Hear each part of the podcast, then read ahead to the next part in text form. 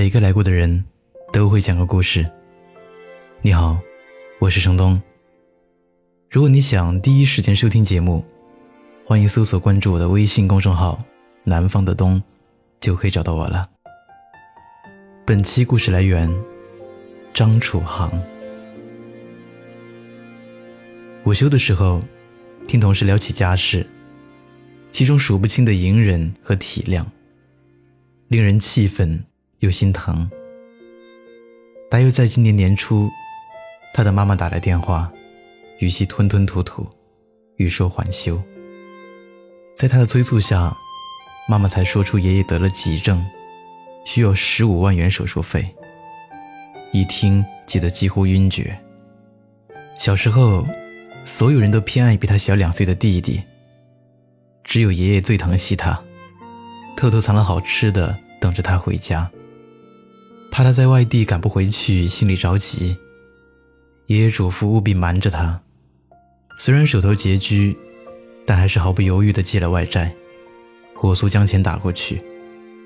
等他匆忙交接完手头的工作，赶回家才发现，这一切都是父母编排的谎言。真实的情况是，弟弟要结婚了，想换辆高档点的车。估摸着他不肯出钱。只好用爷爷生病骗他，简直是现实版的樊胜美。他在得知真相的那一瞬间，闪过各种念头，想与家里从此断绝关系，甚至想用自残来让偏心的父母懊悔。可母亲的眼泪让他心碎。我们对不起你，可你弟弟如果不换辆车，会在人家面前一辈子抬不起头来。你已经嫁到好人家，就多替家里分担些吧。从小到大，忍让与妥协在他的世界里交替上演，换来的只是旁人的夸赞。这孩子真懂事，知道替大人着想。他为了得到夸赞，加倍努力。他感觉只有自己的付出才能得到关注。这么多年，他已经习惯了。事就如同魔咒一般，一旦启动就一发不可收拾。小时候，他体谅弟弟年幼哭闹，将好吃的好玩的拱手相让。长大后，他无条件顺从父母的所有要求，无休止苛减自己。他没法停下来，也没有理由停下来。一个听话的孩子。前半生已经活成了一张恭顺温良的标签，强行撕下来的时候，必然连着骨肉，又疼又难堪。除了那个乖孩子的荣誉称号，他背负着的枷锁，被偷走的快乐，被消磨的自信，没有人真正的在意。有谁从出生起就很懂事呢？我们用了数十年去说服自己，压抑自私的欲望和贪婪的本性，习惯接受道德的约束和规则的捆绑，成为更好的自己。但有些人却可以肆意的追求自己的喜好，他们不那么爱惜羽毛，因为他们撺得到实实在在的奖赏，就是对牢笼里的人实实在在的嘲笑。前不久，在周杰伦演唱会上，到了最激动人心的点歌环节，一个漂亮小姐姐幸运得到话筒。她还在酝酿情绪，旁边的女生突然站起来，一把夺过麦开始点歌。现场哄笑，漂亮小姐姐也理解的笑。周杰伦示意她可以拿回话筒点歌，谁知旁边的女生又一次站起来，抢过麦大声喊话。保安随即上前阻止，女生却装傻，抱住话筒不放手。周杰伦圆场道：“哎呦，旁边的女生手脚挺快的呀。”但是出于礼貌，一向实力宠粉的他，还是唱了霸道女生点的歌。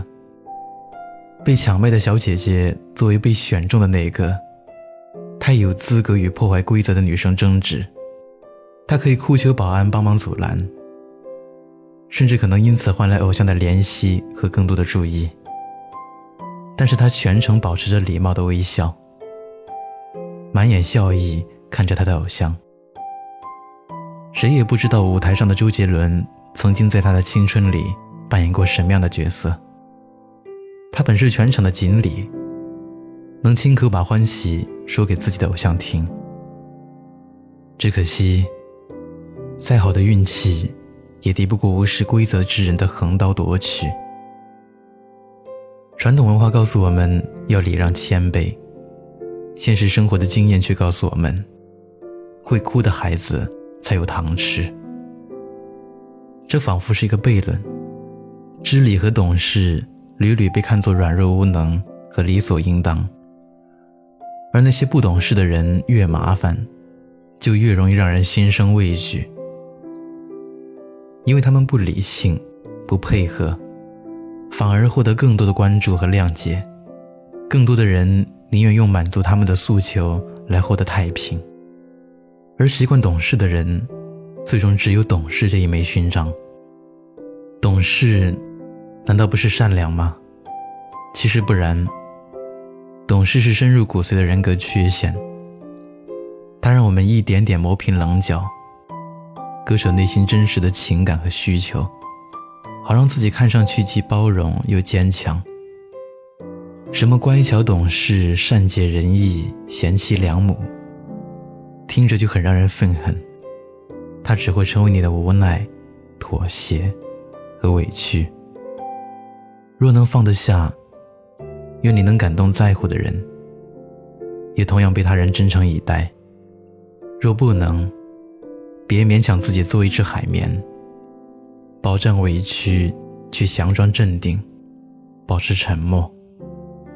在艰难的时刻，容许自己放肆一次，吃遍所有想吃的美食，管他什么卡路里，买下心心念念已久的好物。管他什么预算超支，看不惯的就说出口。被伤害了，不要总想着息事宁人。